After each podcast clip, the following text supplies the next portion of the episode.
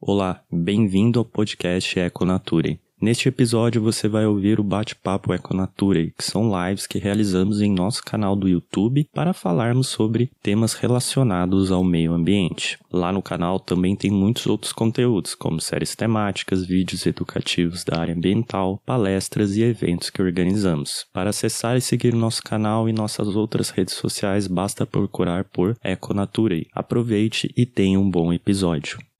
Boa noite, pessoal.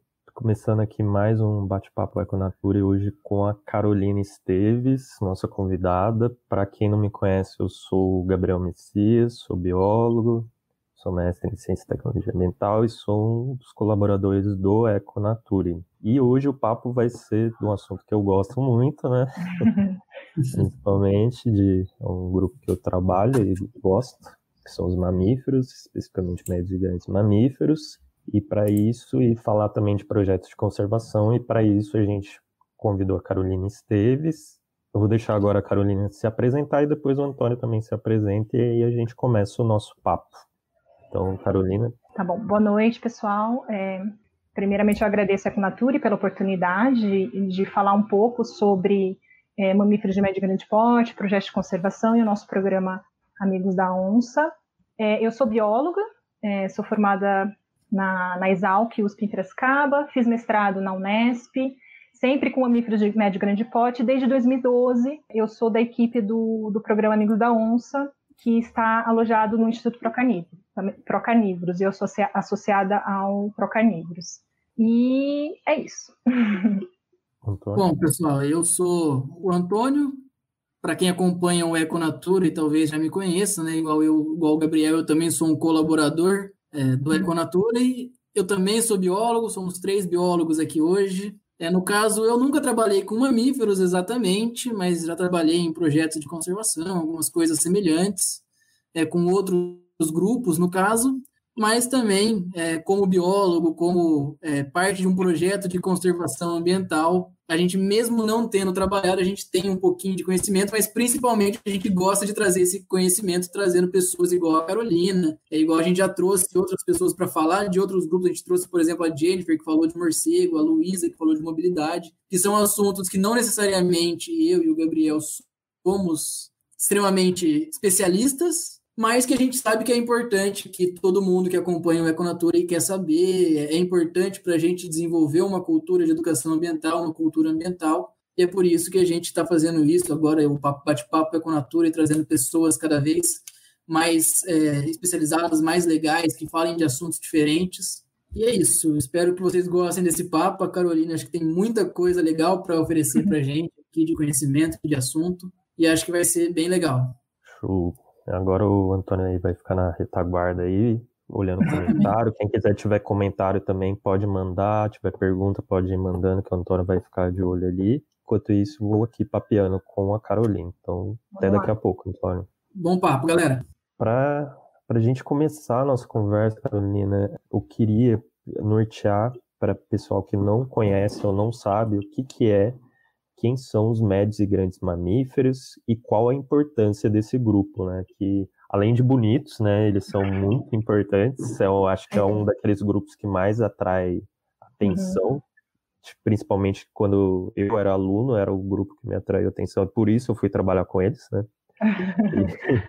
eu acho que é isso que norteia muito. Acho que eles têm um grande simbolismo, né? Mas afinal, quem, quem são e qual é, qual é a importância deles? É a chamada fofofauna. É, super, super atraente, realmente. Bom, uhum. é, é, na verdade, é uma convenção que quem trabalha com mamíferos, os mastozoólogos, definiram como critério de, é, metodológico para coleta de, e análise de, é, em campo é, entre os mamíferos. Então, costumou-se, costuma-se dividir os mamíferos em três grandes grupos, né, de, de acordo com é a metodologia que a gente trabalha em campo. Então, tem mastozoólogo que trabalha com pequenos mamíferos, é, então tem uma metodologia diferenciada em campo, geralmente são armadilhas pequenas, ou pitfalls, que são os baldes é, no chão. Tem os quirópteros, que são os mamíferos é, voadores, também tem uma metodologia uhum. distinta, uh, redes de neblina ou buscativo, por exemplo. E tem os médios e grandes. Então, é, é puramente convencional mesmo, é, com um critério para metodologia. Os médios e grandes, tem pesquisadores ainda que consideram aqueles com porte maior que um quilo, uhum. tem pesquisadores que consideram maior de dois quilos, e tem uhum. pesquisador que eu já ouvi dizer que considera que é aquele mamífero que quando eu estou em campo e eu avisto ele, eu consigo realmente é, identificá-lo com qual espécie que é. Então, ele também é considerado um mamífero de médio e grande porte. Então, dá para ver que é, é meio um pouco relativo, mas, no geral, a gente considera de médio porte de 1 a 20 quilos, né? Então, uhum. um gambá, por exemplo, até uns 20 quilos, e de grande porte de 20 quilos para cima. Então, uma onça de 150, por exemplo, uma anta, né, que é um mamífero uhum. de maior porte. É, temos também é, os primatas, eles acabam entrando quando, quando a gente faz levantamento de mamíferos de médio e grande porte, quando a gente trabalha com, com essa comunidade, com esse grupo, a gente costuma inserir também os primatas. Mas existem os primatólogos que também né, acabam utilizando metodologias distintas tá, uhum. para trabalhar com primatas. Né? Então Sim. é isso. E a importância, nossa, é grande, né? Então, é, pensando nesse, nessa variação de porte, eles também têm uma variação, é um grupo heterogêneo, então tem uma variação de função ecológica importantíssima. A primeira delas, por exemplo, são os dispersores, né, são as chamadas espécies uh, jardineiras, por Sim. exemplo, a anta, é, alguns grandes primatas, né, um muriqui, macaco-aranha, um veado, um cateto, é, uhum. que fazem parte desse grupo, eles são importantíssimos para manutenção e regeneração da vegetação nativa. É, por uhum. quê? É, os pesquisadores sabem que quanto mais longe né, essas espécies de mamíferos, elas conseguem carregar nas suas fezes, né, elas consomem os frutos e elas carregam essas sementes para longe da planta-mãe. Então, quanto mais longe da planta-mãe, maior a chance dessa planta sobreviver. Então, daí a importância de, né, desses, desses dispersores. E uhum. também temos os grupos, por exemplo, dos carnívoros, que também são desse pote. Os carnívoros, eles, né, em sua maioria, estou generalizando, mas lógico que cada espécie tem sua especificidade, mas, no geral, os carnívoros, eles têm as características de é, necessitar de uma área uh, mais extensa para sobrevivência, para suas os seus recursos, né, para abrigo, refúgio ou alimentação. Geralmente são territorialistas, então para reprodução também. Necessitam de demanda energética alta, né, necessitam uhum. se alimentar ali, né, com, de grande energia. Tem taxas reprodutivas geralmente baixas, então prole reduzida, gestação um pouco mais longa. Uhum. Então, daí a gente pode pensar que são espécies também que são um pouco mais sensíveis às perturbações humanas. Então, uhum. essas espécies, elas acabam sendo bioindicadoras, né, que é um termo que a gente costuma usar também. Né, são, geralmente são espécies predadoras de topo ou, ou grandes carnívoros, por serem sensíveis, se, se, naquela área, por exemplo, tem a ocorrência de uma onça pintada, que a gente sabe que ela é exigente em termos ecológicos, é, é um sinal positivo para que aquela área tenha esforços de conservação. Uhum. Talvez para a criação de uma unidade de conservação, né, para que, que aquela área seja protegida. Sim. Então, essas são espécies bioindicadoras. Muitos desse grupo de médio e grande são espécies bioindicadoras. E tem outros dois termos que a gente usa muito também dentro de conservação, que são espécies bandeira e espécies guarda-chuva. As espécies bandeira também são geralmente os, os, são espécies carismáticas, elas são aquelas espécies que são símbolo, elas despertam o interesse nas pessoas, ou fascínio, ou medo, mas de qualquer modo elas despertam esses sentimentos nas pessoas. Então elas são, têm essa vantagem de ser usada como uh, um símbolo, um mascote em projetos de conservação. Uhum. Então, por exemplo, a gente tem um exemplo da, da onça pintada, que foi mascote das Olimpíadas em 2017 é, e 2016, não me lembro agora. É, eu não lembro agora também. É, é, 2016, é por aí. É por aí. E, então, é, a onça pintada é uma forte candidata à espécie bandeira, né? A gente conhece uhum. ela, tatu-bola, é, ararinha, né? não é mamífero, mas é, é, são apenas exemplos de, de espécie bandeira. É, e uhum. aqui cabe uma observação, né? Essas espécies bandeiras já têm essa vantagem para serem, né, de serem facilmente trabalhadas em projetos de conservação, mas a gente tem que pensar nas espécies que não são carismáticas e elas também têm sua importância. Então acho que o desafio está aí, né? Trabalhar nas espécies que não são bandeira. E um outro termo que eu falei é a espécie guarda-chuva. Geralmente são os predadores de topo. Então, se você tiver esforços, né, como elas estão é, lá na, na, acima da cadeia alimentar, né, são topo da cadeia alimentar, nesses, tem todas aquelas exigências que eu já elenquei, né? A extensa de sobrevivência, tudo mais. Se você conseguir conservar aquela espécie, você consegue conservar o que está abaixo dela, quer seja uhum. seu hábitat, as suas presas, então elas conseguem englobar tudo que está abaixo dela, né, da sua conservação. Muito bom. O Antônio adicionou aqui, lembrou a gente que também o tatu bola ele foi símbolo Tatu bola, exatamente. E agora exatamente. a gente tem o caso do lobo-guará também, né? Que lobo-guará é uma espécie bandeira. Na questão da nota também, que é um... Isso, exatamente, bem lembrado. Não fala tanto, mas as notas também têm esse simbolismo envolvido com os animais e risco e sendo... Lembrando a gente dessa questão, né? Exato. É, eu queria só adicionar uma curiosidade, que é uma coisa que a gente não pensa tanto como ele como bioindicador disso, mas os médios e grandes mamíferos também podem ser bioindicadores de contaminação, que tem tendo bastante estudo sobre isso Verdade. relacionado a médios e grandes mamíferos. A gente não pensa tanto, né, mas não faz tanto essa ligação, mas já fizeram estudos relacionando a áreas de monocultura, vendo a contaminação do uso de agrotóxicos em cima desses animais. Assim como também já fizeram com pequenos, mas com os médios e grandes eu achei um pouco mais interessante pela abrangência, se Sim. a gente for pensar em área, né?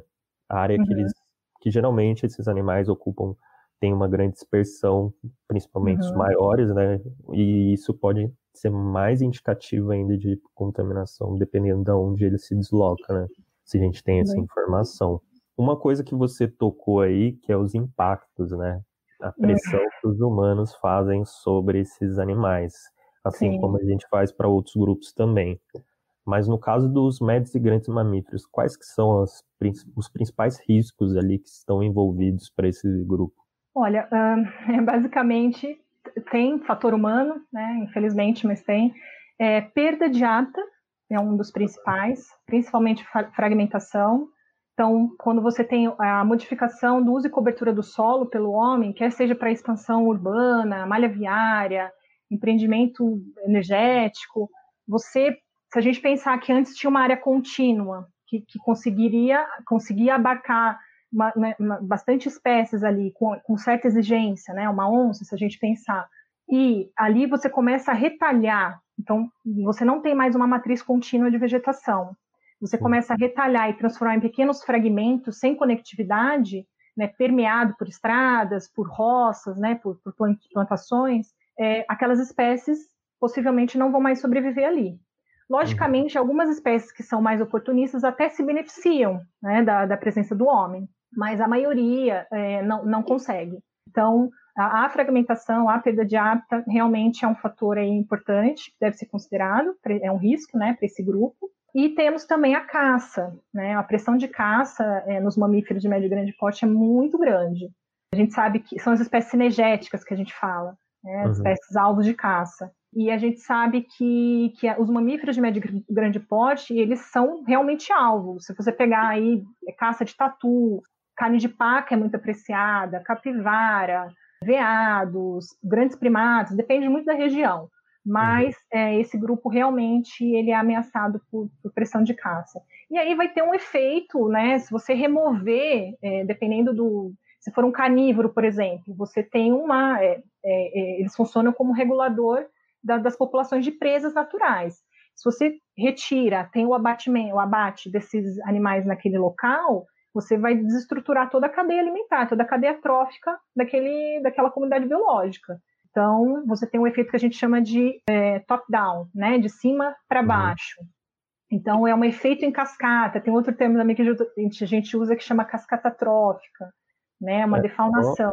Só, só adicionar uma coisa aqui, por quem não é da área e talvez não é. entenda um pouco muito isso, é que geralmente quando a gente faz estudos de relacionados à fauna, a gente fauna e flora, né? A gente vê a relação que eles têm no, na questão de alimentação, energia e todos esses níveis. E geralmente a gente faz isso por níveis. Então, cada animal ou planta eles vai ter uma função dentro do sistema que ele está. Então, uhum. a gente uhum. tem os produtores que vão produzir o primeiro nível de energia, que geralmente são é, plantas que têm a capacidade de fazer fotossíntese.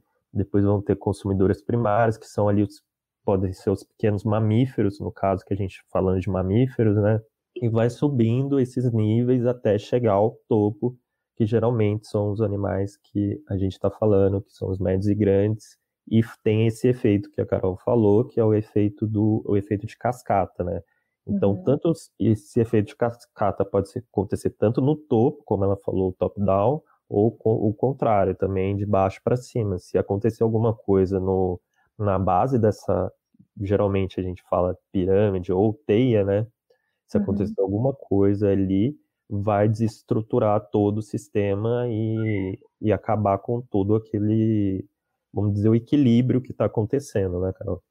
Exatamente. E às vezes é, é importante também a gente comentar é, a definição é, sobre defaunação ou aquela, aquele conceito de floresta vazia também. Uhum. Que não, não necessariamente se a gente tá, tem a floresta em pé, a vegetação nativa, qualquer bioma que seja, é, e você não tem as interações da comunidade biológica ali, então ela, ela é uma floresta vazia, ela não tem é, é uma, é uma, uma floresta defaunada. Né? Então interações também são importantes entre, entre, também são importantes entre as espécies, Sim. quer seja é, é, da base para cima, é, invertebrados, vertebrados. Então, realmente é uma, é uma rede complexa, né, de, de interações que nada adianta se você não tiver e você tiver apenas a floresta em pé. Então, às vezes a gente fala, ah, mas a floresta está intacta, mas e aí? As espécies estão lá? Como estão as interações? Então, isso que é importante também ser avaliado. Sim. Uma coisa, assim, que eu acho legal de falar que você tocou, né, é a caça que cada vez mais é, parece... Não, acho que não é que está crescendo, né, mas está se tornando mais exposto, eu acho, também, tem isso. Ao mesmo tempo que está crescendo, está ficando mais exposto, mas é, antes fazia muito escondido, agora está mais... virou hum. aquele troféu, né? As pessoas gostam de mostrar e é um grupo que aparece muito. Aqui na nossa na região né, do Vale do Paraíba tem muito isso, geralmente sempre aparece notícias, mas todo o país a gente vai vendo esse efeito uhum. de caça e as tentativas de liberar isso, né? Liberar, no caso, a caça esportiva, né? Mas a gente sabe que, infelizmente, pelos modelos que funcionam no nosso país, muita coisa pode dar errado se não for bem regulamentado isso, né? Lembrando outra coisa também que me veio desse grupo é a questão de atropelamentos também, que é um uhum. assunto cai no, no, que você falou de devastação da, das áreas naturais, acabam se expandindo centros necessidade de mobilidade, de construir rodovias e tal, e só que Exato. algumas vezes não planejado uhum. e acaba causando muitos danos, né? Que vem o atropelamento, que é muito típico em algumas regiões no uhum. país, a gente ter esses casos, né?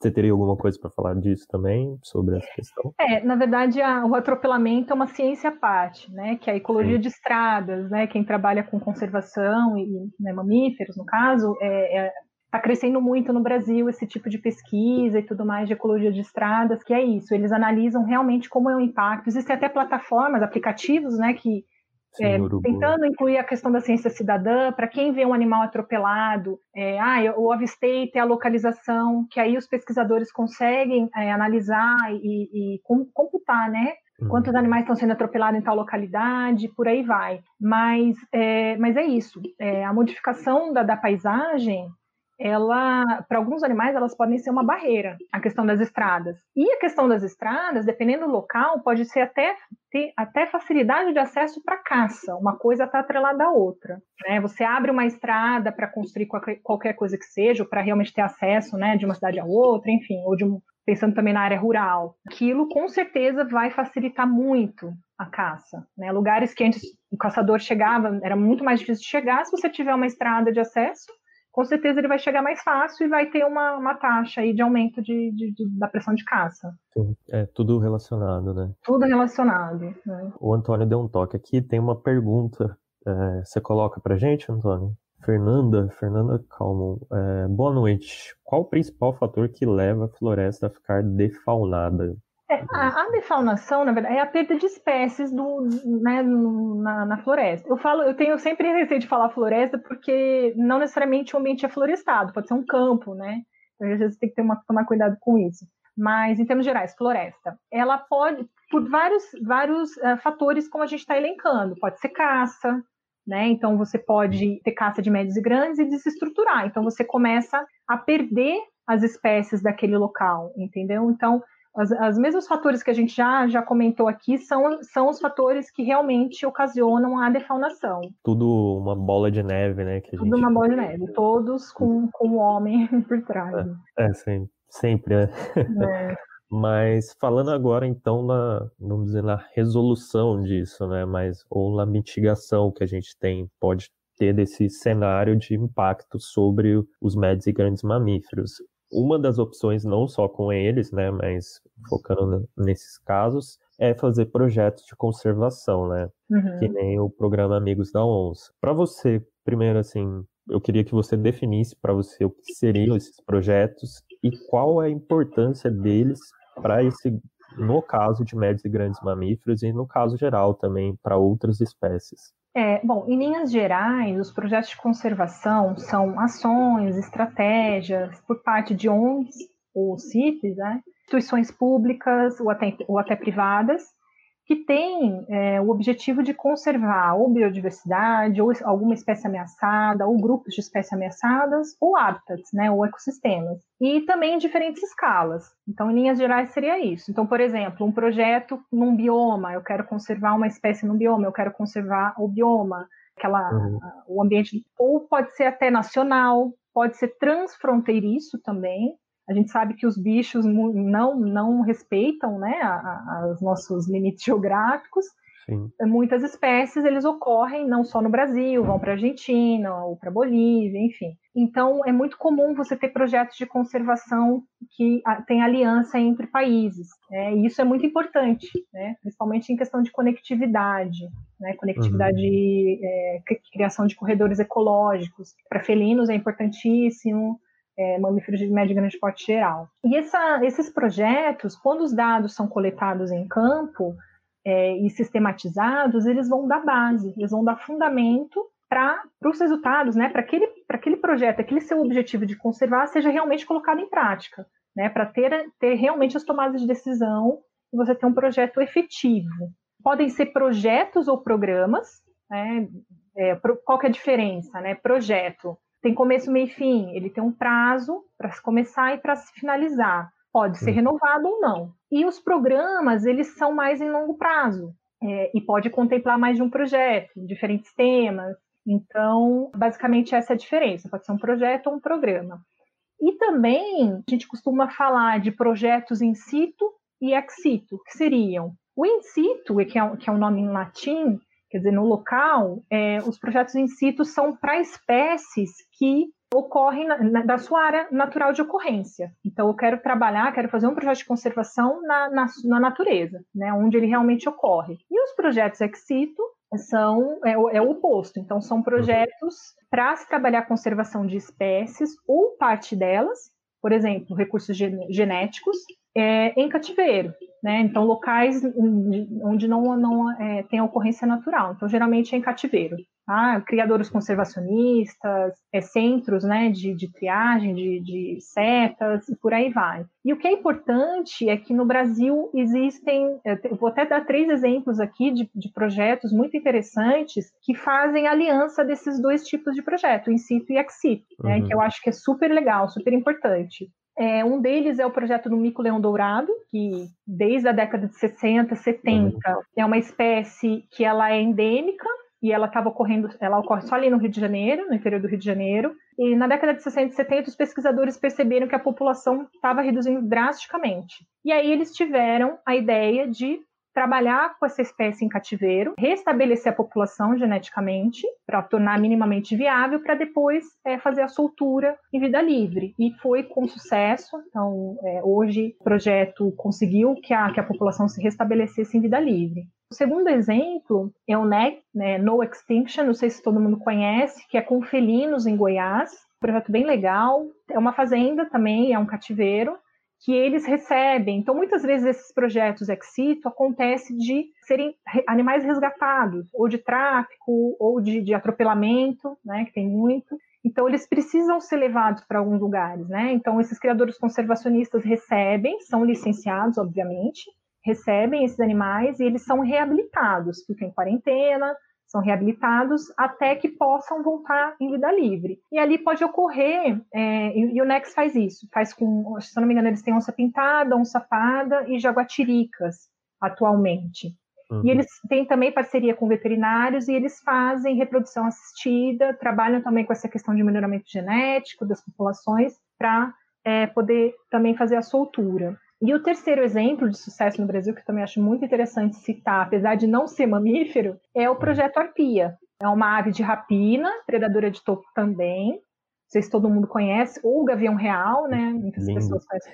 Lindo, né? Fantástica. Uhum. E ela também tem, é, é um projeto de abrangência nacional, tem, se eu não me engano, na Amazônia e na Mata Atlântica, e ela uh, também trabalhou, trabalha-se muito com eles, se eu não me engano, eles começaram o programa Exito há pouco tempo, se eu não estou enganado. Uhum. E eles também trabalham com essa questão de, eh, de biotecnologia, essa questão de reprodução assistida e tudo mais, de conservação genética, para poder reabilitar. Tem os filhotes, que eles, eles trabalham em cativeiro, para depois também fazer a soltura. Então, Sim. são projetos aí muito interessantes, tem muitos outros, eu imagino. É, tem o Reprocon, que é uma, uma instituição muito interessante também, que trabalha, que quer dizer, é, acho que é Reproduction Biotechnology, é, Conservation, alguma coisa assim, é o nome em inglês, e, e, trabalha justamente com isso, com biotecnologia reprodutiva. Então, eles, ah, é muito interessante também, visando justamente isso, né, esses trabalhos de conservação ex situ e aliando muito bom. Só o Antônio falou que a gente tem duas perguntas. Só antes da gente ver as perguntas, eu queria talvez quebrar um pouco uma, um estigma que às vezes as pessoas têm, que é pensar que projetos de conservação ou programas de conservação só tem pessoas relacionadas à formação de meio ambiente mesmo, né? Como ah, é eu, você e o Antônio. Muitas uhum. vezes as pessoas acham que é só biólogo, é engenheiro florestal, uhum. engenheiro ambiental, médico veterinário, mas não, né? A ideia desses projetos e programas muitas vezes precisa de vários, várias formações, uma coisa multidisciplinar que é muito importante, né? Com certeza. É, na verdade, é, geralmente, é, depende de onde o projeto, qual a instituição que vai propor esse projeto, tem que ser equipe multidisciplinar. Eu acho que quanto mais multidisciplinar, mais efetivo. Podem ser trabalhos voluntários, podem ser trabalhos remunerados. Mas você tem, você tem que ter alguém da contabilidade, você tem que ter jurista, é importante, né, algum advogado, você tem que ter é, contador, né, parte administrativa para trabalhar com a questão de RH, você tem que ter alguém das ciências sociais, que é importantíssimo também, alguém nessa área, não necessariamente que seja formado em ciências sociais, mas que trabalhe e tenha experiência né, nessa formação. Pessoal da comunicação, profissional da comunicação, também é super importante para fazer divulgação e tudo mais. E pensando nos bastidores, a gente tem que ter também os auxiliares de campo. São geralmente, e eu acho que é importante ser é, fundamentais. Né? A gente não pensa neles, mas é, são fundamentais, estão lá nos bastidores né, da, do trabalho. E geralmente são das comunidades locais da área onde você vai atuar, né, onde o projeto vai ser feito. E é importante que sejam os locais, né, as populações locais. Nada melhor do que eles para né, conhecer a região em que vai ser trabalhada. Então, realmente, a equipe é, multi, acho que tem que ser né, multidisciplinar. Quanto mais, melhor. Sim, fundamental. Antônio, você coloca então as perguntas para gente, por favor? A rodovia dos Tamoios passou por uma grande obra de ampliação. Vocês têm conhecimento de algum trabalho de mitigação dos danos à fauna dessa região? Poxa, então... eu, eu passo, né, antes da pandemia, obviamente, eu ia para a praia e passava lá naquela obra que é infindável. E eu, é, e eu nossa, assim, realmente eu não sei quem está por trás, né, da, eu, eu não, não tenho conhecimento de como está a obra de licenciamento, quais são as condicionantes. Seria muito interessante realmente a gente se informar. E, e quem está fazendo o trabalho lá, né, para fazer essas mitigações, essas compensações ambientais. Com certeza tem, tá? É, não só de fauna, geralmente é fauna, flora, obviamente, né? Vai ter que ter replantio em algum local, mas eu não tenho essa informação. Gostaria ter, de ter, não tive tempo ainda de buscar. Não sei se você tem, Gabriel. Quanto a essa questão de mitigação mesmo, eu não sei. Eu sei que tem a questão do resgate, que eu conheço pessoas que já trabalharam ali e uhum. vieram atuando. Então, ah, para quem não sabe, o resgate, o que, seria o resgate fauna, não, né? Geralmente, quando se faz uma obra, principalmente de grandes proporções como essa, tem que ter uma equipe específica para trabalhar ali com a uhum. parte de fauna. Se tiver tendo, vamos dizer, que tem uma cavadeira quebrando alguma coisa e aparece do nada uma cobra ali. Para a obra, para tudo, vai ter que ir alguém, um profissional, seja biólogo, médico veterinário ou outra formação capacitada para isso, ir lá fazer um manejo desse, desse animal, seja, pegar esse animal, colocar numa caixa de contenção e levar ele para outro lugar adequado para eles continuar a vida dele, né? Então, geralmente, o que eu sei ali é que tinha toda essa questão de resgate de fauna e era uma equipe grande que trabalhava com isso. Uhum. Uma outra coisa que eu sei também dessa obra é a questão das, das passarelas de fauna, né? Que uhum. tem, hum. foram construídas. Tem uma em Jambeiro, se eu não me engano, e que já não é no tá começo, né, da tamanho, não é na serra ainda, né? É, não, não é ainda na, na serra, é ali já em, eu acho que você passa um pouquinho a entrada de Jambeiro, continua ali um pouquinho para frente, tem essa passarela, ela já está em funcionamento, tanto que o pessoal da, da Via Fauna, ah, que é tá. da Fernanda Abra, foi lá eu acho que eles estavam fizeram um pouquinho de monitoramento para ver como estava o funcionamento. E tem uma outra que está sendo, sendo construída ou sendo finalizada que já é num trecho de serra, mas essa eu não sei como que está o funcionamento ainda. E era aquela questão de falar que era foi, sempre tem esse papo, né, de falar que é a primeira que está em funcionamento, falaram é. que era a Tamoios, mas a gente sabe que tem várias outras, né? Sim. Mas, além disso, não sei. Aqui o Antônio está colocando que eles também, ah, ah, quando estava tendo resgate, levavam animais para os CETAS que tinha na Univap, né? Uhum. Porque, não, eu achei que os CETAS da Univap é, tinha... Os CETAS tinha... eu acho que não é mais ativo agora, mas ele é, já não foi. É. É, os CETAS, é, não sei porquê, mas finalizaram lá também. Uhum. Mas é, é, o que o Antônio falou, na época levavam lá também. Uhum. Que é uhum. geralmente isso, quando acontece também do animal tá com algum problema de machucado, enfim, tem que fazer esse manejo de levar para um local adequado, fazer o tratamento e depois retornar ele para o ambiente. Só ver a próxima pergunta. Itamara, qual a perspectiva de recuperação da fauna depois de grandes incêndios como estão ocorrendo? É, tá acontecendo bastante aqui na nossa tá, região. É, não sei se todo mundo está acompanhando na mídia, é, na, no Pantanal. O Pantanal está ardendo em chamas, né? Faz dias já. Olha, Itamara, a perspectiva, nossa, é, é muito complicado. Quando a gente vê essas imagens, né?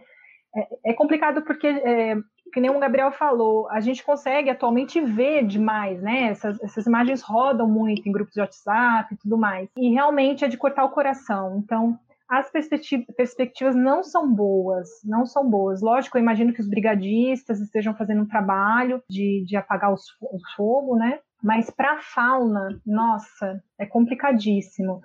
Lógico, o, o, fogo ele é um fator natural, mas né, nessas proporções, é, realmente é, eu nem sei o que dizer, na verdade. É que é aquele negócio, tem o processo natural dele ocorrer, que é uma questão, mas tem todo o processo de recuperação de todo aquele ambiente que vai. Que leva tempo. Leva tempo, é, o processo que a gente chama lá de sucessão, daí vai vir as espécies que são pioneiras e tudo. É, exatamente. Se você pensar na vegetação, né? Que o Gabriel está falando, tem espécies que são pioneiras, elas têm um rápido crescimento, né, elas chegam a uma certa altura rapidamente, em menos tempo do que as espécies em, em estágio mais é, primário né, e secundário. Então, pensando na flora, na vegetação, então vai realmente aí longos anos, tá? E para isso, né, ser, ser é, crescer, né, para essa vegetação chegar como era ou, ou próximo do que era, já não vai ser em áreas que antes eram pristinas, né, ou seja, não, não eram tão é, eram mais intocadas, elas vão ter essa essa diferença de ter tido uma perturbação ali. Então, como vai ser recomposta toda essa fauna depois, né, ou a comunidade biológica como um todo? Isso é complicado e vira até caso de estudo, ou estudo de caso, não, caso de estudo, é, caso de estudo. como que vai ser essa recuperação, né, de, de toda todo o ecossistema ali. É, são algumas, a maioria das áreas são alagadas, mas se eu não me engano estava com está com é, defasagem hídrica, né? Eu acho pouca chuva, escassez uhum. lá no Pantanal, né? Então acho que tem isso também. É complicado. É. E agora também entra a época também de incêndios intencionais, né? Que tem muito acontecendo. Sim. Então vira bola de neve com todos esses problemas. Exatamente. Mas então a gente já falou do que são os médios e grandes mamíferos, falou que são os projetos e programas de conservação, e agora eu acho que a gente poderia falar do programa do Amigos da Onça, que a gente, para quem não conhece, a Carol faz parte, e eu queria que você primeiro apresentasse, desse um panorama geral do que é, onde ocorre e quais são os objetivos aí do programa. É, bom, o programa ele nasceu em 2012. Né? Na verdade, o programa ele tem um nome um pouco mais longo. Não é só Programa Amigos da Onça, é Programa Amigos da Onça, Grandes Predadores e Sociobiodiversidade. Tá? É, ele nasceu em 2012, é, foi idealizado pela Cláudia Campos, que é bióloga. Anos antes de, dela iniciar, né, dela idealizar o programa, ela fez alguns trabalhos pelo ICMBio na Bacia do São Francisco, lá no Nordeste. É, na região do Boqueirão da Onça, foram, a equipe registrou por armadilha fotográfica uma onça pintada. Então, antes não se sabia que existia uma população de onça pintada lá. Esses projetos findaram e ela viu aí uma oportunidade de continuar. Ela gostaria de continuar é, trabalhando com conservação na área, ainda mais que foram encontradas, né, essas, foi encontrada essa população e ela viu o potencial da região, que na época ainda não era uma unidade de conservação. Tá? É uma área fantástica de caatinga, nas suas várias fisionomias é, é, vegetais, tem cavernas, tem é, áreas de aguada, tem as populações locais também são muito, são fantásticas, tem quilombolas, tem é, artes rupestres. Quando a gente fala de arte rupestre, a gente lembra muito da Serra da Capivara, que lá é um parque, né, muito conhecido. Mas no Boqueirão da Onça tem também, e pouquíssimo estudado, que, por incrível que pareça, está começando a ser degradado também. Então, é complicado. Então, ela viu esse potencial, a Cláudia. E aí, ela uh, quis continuar e nos convidou. Me convidou e convidou a Cláudia Martins. Então, nós somos as três cofundadoras em 2012. Uhum. É, o programa, ele não é uma ONG, mas nós estamos alojados no Instituto Procarnívoros, que é uma OCIP. Né? Ela é de renome, ela atua no Brasil inteiro, com carnívoros desde 96, então, é, a gente tem apoio deles né, desde então, né, no programa. E o objetivo do nosso programa principal é trabalhar com a conservação da, uh, da, dos felinos, das onças pardas e onças pintadas na Caatinga. E a gente tem atuado em duas frentes. Na primeira frente é com ecologia e biologia das onças e suas presas naturais, na Caatinga, e a segunda frente é trabalhar com as dimensões humanas da conservação é, das onças e suas presas. Dentro das dimensões humanas, a gente é, tem alguns projetos de redução de conflitos, porque na Caatinga, é, historicamente, culturalmente, o manejo dos rebanhos de caprinos e ovinos são, é extensivo. Uhum. Então, a chance de encontro de uma onça com é, esses rebanhos é grande. E quando ocorre a predação, ou mesmo não ocorrendo a predação, se o criador encontra um animal morto, ou ele dá por falta de um animal, às vezes ele não encontra, mas ele dá por falta, a onça recebe a conta e ela é caçada. Então é o que a gente chama de caça por retaliação. Então é esse conflito que a gente tenta é, é, trabalhar, tá? né, isso que a gente chama de redução de conflito. Então, a gente tem projetos nesse sentido dentro do programa. Trabalhamos também alguns projetos de melhoria na qualidade de vida dos sertanejos, né, que são é, as populações que lá estão, sua família, né, os criadores e suas famílias, e também com coexistência, é importantíssimo, com coexistência da, entre pessoas e onças, tá? já que elas partilham o mesmo território. Né. Uhum. Né? Então, a gente trabalha, por isso que é, é grandes predadores e sociobiodiversidade. A gente não trabalha especificamente só com as onças. Né? A gente quer conservar as onças, mas a gente tem que incluir também a questão social, né? De quem está direto e indiretamente ali partilhando o território com ela. Muito bom. A gente tem uma, uma curiosidade aqui, uma pergunta. É o Daniel. Daniel, quantas onças pintadas e onças pardas ocorrem no boqueirão da onça? Olha, a gente tem uma estimativa hoje de 180 pardas e 30 onças pintadas. Ela, ela, é, ela diminui, diminuiu essa estimativa. Mas é isso. É, e é super difícil é, a gente avistar. A gente costuma né, ver onça pintada no Pantanal, né, aquela, aquela coisa do turismo ecológico, de avistamento de onça. É, exatamente. E, mas na Caatinga é super difícil. A gente já recebeu proposta, até internacional, ah, eu quero filmar uma onça, né, de, de para divulgação, de, de TV mesmo, né, de canais de televisão que queriam é, participar, né, de uma captura ou e, mas não, mas a gente precisa ver o animal, tá? Não, não, tudo bem, mas veja bem, não é assim tão fácil. É. É, então, realmente, a população na, no Boqueirão, ela, ela é baixa. Então, aí que a gente está tá, é, batalhando para aumentar. Eu queria tocar um ponto que sempre que eu, eu vejo o programa e da, da primeira vez já que eu vi o programa foi o que me chamou mais atenção, que é a relação da questão da parte social isso é muito importante o que vocês fazem, essa, essa visão, né? E eu queria é, saber de você, como que é a experiência que vocês têm com essa questão social, se vocês veem mudanças acontecendo ao longo do trabalho e o quanto você julga como fundamental isso no sucesso que vocês possam ter ou vir a ter ainda mais ainda. É, então, é, foi o que eu falei, né? É, não, não, a gente não, não, consegue trabalhar com conservação é, apenas com o objetivo de ir analisar a espécie foco do seu projeto. É, se a gente pensar que todas os, as ameaças aos felinos, no caso nosso né, foco de estudo são os felinos, então se você, o Medes grande, né, que eu já comentei lá em cima, se a gente analisar que todos os riscos, todas as ameaças têm um denominador comum, que é o homem, então, não faz sentido não incluí-lo nesses projetos. Né? Então, a gente tem que começar a pensar por aí. Então, se a gente pensar num olhar da onça, naquele território, o homem com suas construções, casas, sua roça, seu, sua plantação, seu rebanho, ou sua torre de energia, por exemplo, ele está ocupando uma área onde antes era da onça, ou poderia ter sido da onça, é, esse é o olhar dela. O olhar do homem, ela está no quintal dele.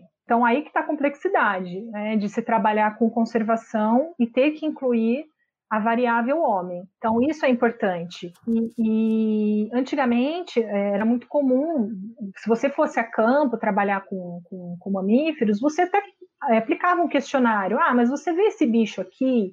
Ah, não vê, né? Tem caça aqui. Só que eram coletas de dados esporádicas. Hoje não, né? Para você trabalhar com dimensões humanas é uma coisa mais sistemática.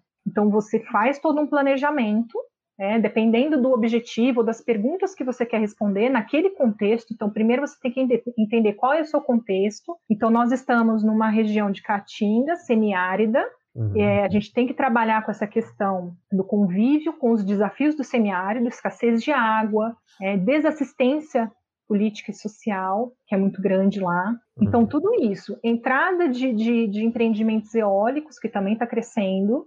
Então, como que é, como que a experiência, é o sentimento, é a norma social, é tudo, é o que essas pessoas, né, qual é a percepção dessas pessoas em relação à fauna ou às onças, qual é, quais são esses sentimentos, percepções em relação ao empreendimento que está chegando, ou os três em conjunto. Então, é muito complexo. Então, as dimensões humanas vêm como uma ciência para ajudar nesse sentido. Então, é, são feito, é feito um planejamento com perguntas né, para tentar entender já né, estabelecidas. Também tem que saber como chegar nessas pessoas, é, não é não é impositivo, é, não é de cima para baixo, né? Então você tem que tomar um cafezinho, né? Criar a confiança dela, chegar, fazer perguntas esporádicas e tudo mais, e depois você começa realmente, né, pede permissão, explica o que vai ser feito, e aí você começa realmente a aplicar o seu questionário para depois analisar, até com análises estatísticas robustas, para depois tentar entender essas variáveis tá, que você está coletando em campo. Então, é super importante, é, as pessoas têm que ser é, incluídas, e, e, o programa tem feito isso. Né? A Cláudia Martins, que é a nossa especialista em dimensões humanas, ela fez o, o doutorado dela lá no Boqueirão, com algumas uhum. comunidades. A gente gostaria de, de, de incluir todas as comunidades do Boqueirão da Onça, ou todas as localidades, no caso, mas são 100, mais de 100, talvez. Então, realmente, a gente tem essa dificuldade, é um desafio para a gente, mas sempre que possível, é, quando a gente tem um investimento, a gente tenta contemplar, tenta trabalhar com eles nessa questão, quer seja na questão de, de, coleta de informações, que vão depois subsidiar, obviamente, tomadas de decisão com políticas públicas, né, que, na verdade, os projetos de conservação são isso, eles vão dar fundamento para depois ter a questão da tomada, tomada de decisão, para realmente haver a conservação de fato. Então, é, na medida do possível, a gente tem, tem conseguido, sim, trabalhar com eles e, sempre que possível, também dando a devolutiva. Então, a gente inicia um projeto, tem toda essa questão de como saber chegar, a gente inicia nosso projeto. Quando acaba o projeto, a gente tenta, de certo modo, voltar, retornar para aquelas localidades onde a gente trabalhou, mesmo que indiretamente, mas né, esteve passando lá de carro, enfim. E uhum. a gente tenta dar uma devolutiva, ou explanando, sempre num, numa linguagem né, que eles consigam entender, ou fazendo dinâmicas, ou trabalhando com a parte cultural, para eles se envolverem também, mas sempre dando voz e palco a eles, né, que isso que é importante também. Sim, muito bom. A gente tem outra pergunta aqui. Ó, tem comentário da Nani, projeto grandioso, tudo se deve à luta das Cláudias e da Carolina. Parabéns aí. Ah, obrigada. em nome da equipe, eu também agradeço. A Paula Esteves, existe registro de ataque de onça parda e pintada em seres humanos no Boqueirão? Ah, boa pergunta. E é da minha mãe. é, então, é uma, é uma boa pergunta porque eu acho que isso vem muito, está muito na mídia, aparecendo essa questão de ataques de onça. É, então é bom deixar claro que é muito difícil ter ataques em populações. Assim, são casos raríssimos. não estou falando nem, nem só no boqueirão, tá? No boqueirão, que eu saiba, tem um caso, mas assim muito antigo que passa de geração para geração. É o fulano, o vô do fulano. Mas a hora que é, então sabe aquelas histórias que vão passando. Uhum. Mas assim não tem e realmente ataque em, pessoas é, é, muito raro. É uhum. assim, é, é uma. Quando acontece, é uma fatalidade. Às vezes a pessoa está passando ali, topou com uma presa dela, que ela está ali e ela viu uma ameaça. Mas assim, é muito raro, é muito difícil. Acho que é bom deixar claro, é isso, tá? O Douglas tem um comentário aqui também, ó. É um desafio monumental trabalhar com conservação de onças num lugar tão conflituoso como o Boqueirão, onde as taxas de predação são altas e os abates de retaliação também. Exatamente. É isso que a gente tenta, tenta é, trabalhar. É, então, um dos nossos projetos de redução de conflitos, esqueci até de mencionar, é, a gente conseguiu construir com parcerias, investimentos, até parceria até da Tetra Pak, é, 18 chiqueiros. Eles usam, usam, esse termo chiqueiros, mas são currais, né, para confinamento do, dos rebanhos. Então, a nossa intenção seria é, que esses, esses criadores parceiros confinassem os, os rebanhos dele pelo menos em parte da tarde e da noite, né, que é o, que é o horário de maior encontro com a onça na, na caatinga. Então, com essa construção desses chiqueiros, é, a gente conseguiu é, fazer com que tivesse uma redução, sim, é, da, da, da, taxa de predação. É dados bem preliminares, mas a gente é, conseguiu construir 18 chiqueiros e a nossa ideia é replicar. Só estamos uhum. tentando mais investimentos para replicar em outras comunidades. Para a gente finalizar, Carol, já que você tocou nessa questão de investimentos, a gente está passando por uma época agora, tem uns anos aí, que pesquisa e conservação vem cada vez uhum. menos ganhando investimento, né?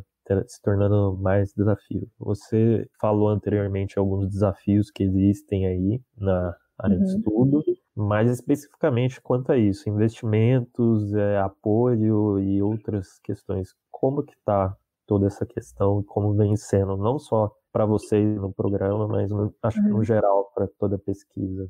Olha, é, a questão de financiamento é, podem ser diversas origens. O mais comum é investimento por editais, ou públicos ou privados. A gente, por incrível que pareça, a gente tem muitos olhos lá fora, tá? Porque é, existem muitos editais de fundações ou de zoológicos ou de, de instituições lá de fora, ou, por exemplo, Disney financia, National Geographic financia projetos de conservação.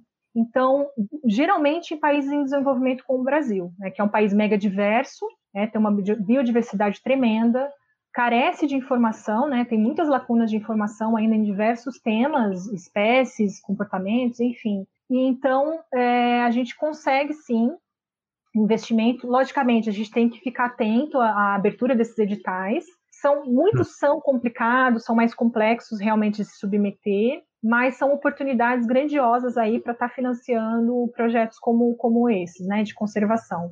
Uma outra forma de financiamento que não é muito comum, tem gente que não gosta, Uhum. mas pode ser que cresça né, agora, da agora né, para frente, é por consultoria ambiental.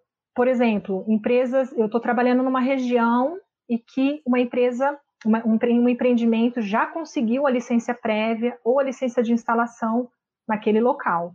Vai haver um impacto, mas ele já conseguiu a licença do órgão fiscalizador. Então, qual, qual que é a minha opção? É, eu posso trabalhar com essa empresa no sentido de financiamento para um projeto meu de conservação, já que eu estou trabalhando naquela região. Obviamente, é, é, importante ter um filtro, porque muitas condicionantes que esses órgãos dão também são limitados apenas ao levantamento rápido da fauna, da flora, já atende a condicionante, e a empresa muitas vezes também não tem interesse em fazer, um projeto mais robusto.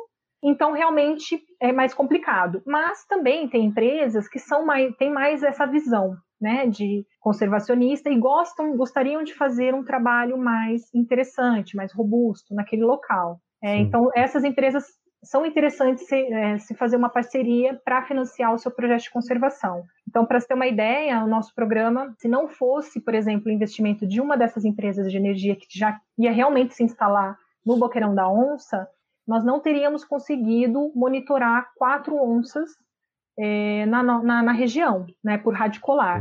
Então, a compra desses equipamentos são caríssimos, são importadas. A, a, campanha de captura, que dura se 30 dias na Caatinga, exige uma equipe também grande. Então, é um investimento caro e é, é difícil de você conseguir ter uma campanha de captura, conseguir um financiamento para isso. E essas empresas Algumas delas são mais idôneas, têm essa visão e realmente gostariam de financiar como financiaram o nosso programa, né, esse projeto específico do programa. Uhum. E existem outras formas pontuais, campanhas de, de, de doação, né, de, é, por exemplo, crowdfunding, que a gente fala, que é o termo em inglês. Eu acho que no Brasil não alavancou muito esse tipo de plataforma, né? Você pode fazer uma é. campanha, você pode doar valores mínimos até valores maiores. É, é, essa possibilidade, mas é uma coisa mais pontual. Pode ter o interesse de algum empresário que visualize seu projeto. Nossa, gostaria de, de financiar o seu programa de algum modo, e aí acaba entrando em contato com a gente. E também tem é, não necessariamente um financiamento monetário. A gente pode receber por equipamentos, por serviços, né, pro bono, por exemplo, e, e, também isso é importante, tem sua importância. Então é isso, mas realmente é um desafio, é um desafio, é um dos desafios, né?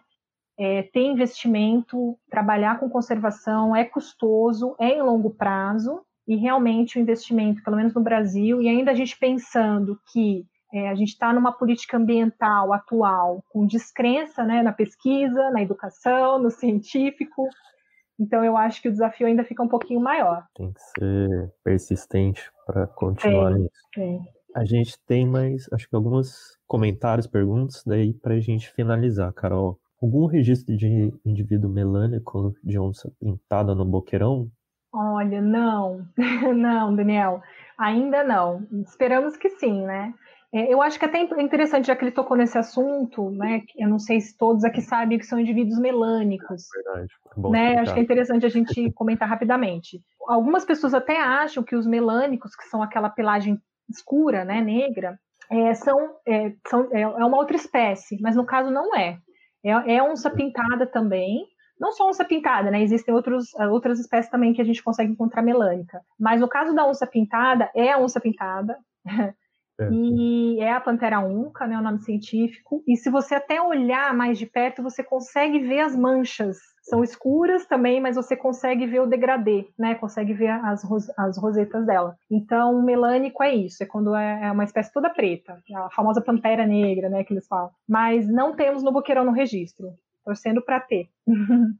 é no lá onde eu e o Chaves, o Antônio fizemos universidade ó, em Lavras, tinha um parque lá e tinha a história de ter a onça preta lá também. Ah, é? Eles falavam que viu, mas né, era mais história do que. Entendi, que. Olha, eu é. sei que na, na, Serra da Capivara teve, tá? Me, tô me lembrando agora. Foi capturado, assim, um ou dois indivíduos melânicos, se eu não me engano. E a Serra da Capivara, eu até esqueci de comentar, né, rapidamente, se, se eu tiver tempo, qual a localização do Boqueirão da Onça. Pode é, falar, importante. Ela, para quem não conhece, a, o Boqueirão da Onça tem 9 mil quilômetros quadrados, então é uma área bem, bem grande, e ela fica logo abaixo da represa da, da Lagoa da Represa de Sobradinho. Fica uhum. no norte da Bahia, no interior. Às vezes a gente fala Bahia, a gente pensa no litoral. Não, fica para o interior. E acima da Lagoa de Sobradinho, a gente tem Piauí e Pernambuco. Então fica próxima da divisa com Piauí e Pernambuco também. E uhum. é, tem, lá em Piauí temos a Serra da Capivara, que é uma unidade de conservação, também bem conhecida, Serra das Confusões. E teve um trabalho também, um dos primeiros trabalhos de captura e monitoramento de onças na, na Caatinga, foi lá, né, com o Gide Anderson, veterinário, inclusive acho que ele fez a tese dele lá, não sei se a dissertação e a tese, mas eu sei que a tese acho que foi lá. Uhum. E teve registro, sim, de indivíduo melânico lá. Muito bom. É, mais uma pergunta da Letícia. Existem estudos que verificam a variabilidade genética da população de onças pintadas no boqueirão? Poderia falar um pouco sobre se os indivíduos dali conseguem dispersar para obter mais parceiros? se existem estudos que verificam a variabilidade. Olha, não. Inclusive, veterinários de plantão, ou biólogos, ou quem queira trabalhar com isso, são super bem-vindos. É, eu acho que, que é um estudo muito interessante essa questão da variabilidade é, genética. A gente sabe que é uma subpopulação do boqueirão da onça. É, até pouquíssimo tempo atrás, a gente é, entendia que havia uma certa conectividade para as pessoas entenderem por que, que, é tão importante falar em conectividade de ambientes, né? É, uhum. Corredores ecológicos. Para espécies que, que, dependem de áreas grandes, como as onças, elas precisam, por, diversos motivos, né? Demandas de, de, de alimento, ou, ou, porque são territorialistas mesmo, precisam de uma área de território grande. É, o macho ele está ali com uma ou duas fêmeas. Então, eles precisam dessa conectividade. E a variabilidade genética tem a ver com isso. Se você tem uma população isolada, você começa a ter cruzamentos entre a, a, indivíduos da mesma população. Isso para a genética é, não é bom, né? Porque você começa a ter, você precisa ter essa diversidade para ter uma, uma população minimamente viável, que a gente fala. Então, essas conectividades, por isso que é importante uma onça dar uma escapadinha, vai, cruza com uma outra onça, para ter é, essa, essa integração né, de, de, de, genes. E aí você ter uma, uma população mais viável em longo prazo. Então, a gente não tem isso no, no Boqueirão, esse estudo, né, a gente sabe que é uma subpopulação. Até pouco tempo atrás, a gente achou que tivesse uma certa conectividade com é, Serra da Capivara, o Serra das Confusões, por exemplo, ou o Morro do Chapéu, que é logo abaixo, na Bahia também. E atualmente a gente está crendo que, que esse corredor não está mais efetivo, o que é uma pena, né, para variabilidade. Então, é, é isso. Quem tiver interesse e quiser fazer um estudo nesse sentido, já entra em contato, exato. É, a gente tem um comentário aqui do Ronaldo, ele elogiou, deu parabéns pelo trabalho, e ele colocou aqui também da questão lá do Pantanal, né? No Pantanal ainda avistamos, principalmente nessa época, onça pintada, e visitantes do mundo inteiro vêm prestigiar nosso lindo felino. Exatamente. Até, é o pessoal do On Safari, né? Que tem. Sim, a, trabalham a... muito com turismo ecológico, né? É, é, é, tá bem forte.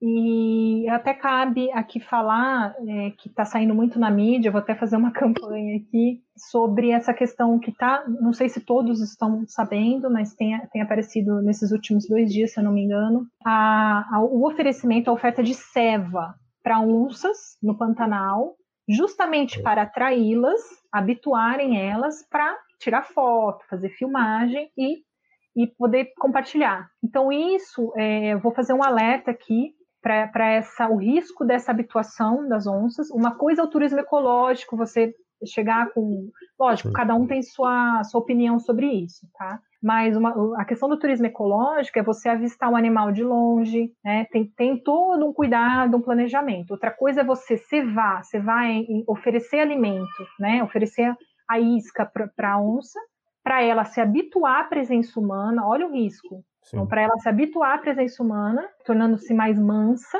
com a presença do homem, para aí você poder ali compartilhar, ah, que lindo, felino, é aquela coisa da onça, né, ser carismática, né, ela tem esse, as pessoas têm esse fascínio, né, pelo, por, por essa espécie, mas é um risco muito grande, tá? muito grande. A gente vai tornar ela um pet, né, com... Exato, é, é E aí vai cair todo, naquele tudo lá que a gente falou no começo, que vem aquela questão de desregular todo o equilíbrio que existe, Exatamente. causar vários outros problemas, é muito uhum. perigoso. Mas então, é, eu acho que é isso, nosso papo hoje. Eu vou voltar com o Antônio aqui, Antônio.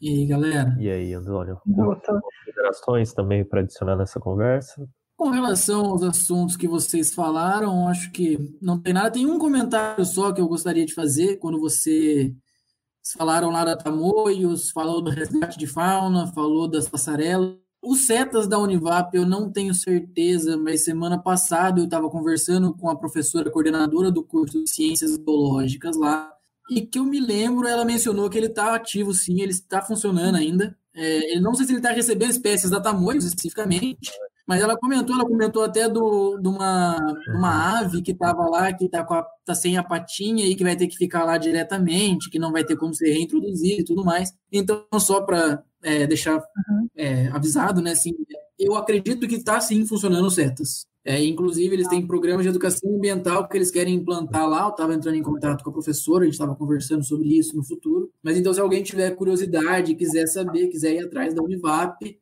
lá tem um centro de recuperação de animais silvestres, é, os CETAS, e é bem bacana. Você tem lá, vai ter tem lá trabalhos de ambiental, vai ter contato com algumas espécies que a gente não tem contato no dia a dia, que estão lá para recuperação e tudo mais. É óbvio que esse contato não é igual a um pet, você não vai chegar e passar a mão nos bichos, mas você vai poder ver, vai poder conhecer eles. Acho que é só é, esse comentário. De resto, é parabenizar pela, pela live. Achei que foi muito boa mesmo, é, Gabriel e Carol parabéns, foi muito legal a conversa.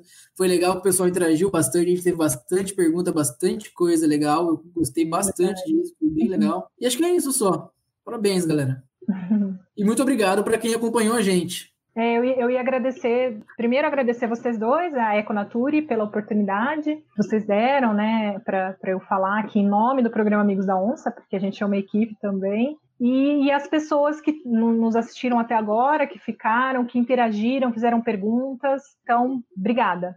obrigada por terem escutado. Deixar passando o contato aqui da Carol, depois na descrição do vídeo, quando for para o YouTube também ficar salvo no YouTube, vai ter também todos os contatos, então pode ficar tranquilo, pessoal. Que se não conseguir ver agora, vê lá depois. Uhum. É, fazer um comentário rapidinho. Reforçar um negócio que o Antônio falou dos setas. É, não, eu só quero é, fazer, fazer um comentário. É, só dos secas, é legal. Para ela, ela falar tudo, é, mas provavelmente essa não vai ser a última participação da Carol aqui no Econatura e ela vai provavelmente participar de outras lives. Então, se alguém quiser saber mais, só ficar ligado que no futuro vai aqui, a gente vai convidar ela de novo, porque é muito bacana conversar com ela. Então, ah, Carol, não hoje, mas quem sabe em algumas 20, 30 lives futuras a gente não fale. Não, claro, é só fazer o convite e, quando possível, eu venho aqui. Tem muito assunto, tem muita coisa para falar desse grupo. Só falar do Cetas é que é legal que lá também recebe bicho grande também. Eu já soube que teve uma época lá que eles estavam com o lobo guará. Tinha, eu não lembro qual que era o, o que, que tinha acontecido ah. com ele, ah. mas ficou lá também um tempo. Esse, esse lobo guará e... último que pegaram aqui na, na cidade, em São José dos Campos? Não, não, faz não. um tempo. É, ah, Foi tá, um, tá. um colega que trabalha comigo, ele mostrou para mim um vídeo da época que ele trabalhou no CETAS da Univap, e ele mostrou da época lá, ficava lá um bicho super lindo. Mas Entendi. só para o pessoal saber também que tem isso. Então, eu agradeço, Carol, foi muito boa a conversa. Acho que, que deu para esclarecer muita coisa aí pro pessoal, uma aula quase. E eu fico muito feliz que você tenha participado. Segunda vez já te entrevistando, né? É verdade. Eu que agradeço, imagina, a oportunidade. E a gente deixa aí a porta aberta também, sempre que quiser participar, tiver novas, novas coisas sobre o programa, quiser espaço uhum. aqui, a gente deixa aberto para você vir sempre que puder conversar com a gente. É isso, Legal. então, pessoal. Uhum. Deixa eu ver, tenho só mais um comentário aqui, ver se é é, elogios. É, choveu elogios. elogios Carol. Ah, obrigada, gente. Obrigada. Muitos elogios para você. É isso, então, pessoal. A gente fica por aqui. É, amanhã, só lembrar que amanhã a gente tem uma live também no Instagram, que a gente vai falar da série Os Biomas do Brasil, que foi o Antônio que teve à frente. Então vai ser às 19 horas, né, Antônio? 19 horas 19 mesmo, horas. perfeito, cara. Então lá no Instagram da arroba eco.nature. Então é só acessar lá que a gente vai estar tá lá falando um pouquinho e falar de coisas que ainda não foram na série. Uhum. Então é isso, pessoal. Desejo uma boa noite aí. Agradeço quem acompanhou também a gente. E até a próxima. Tchau, gente.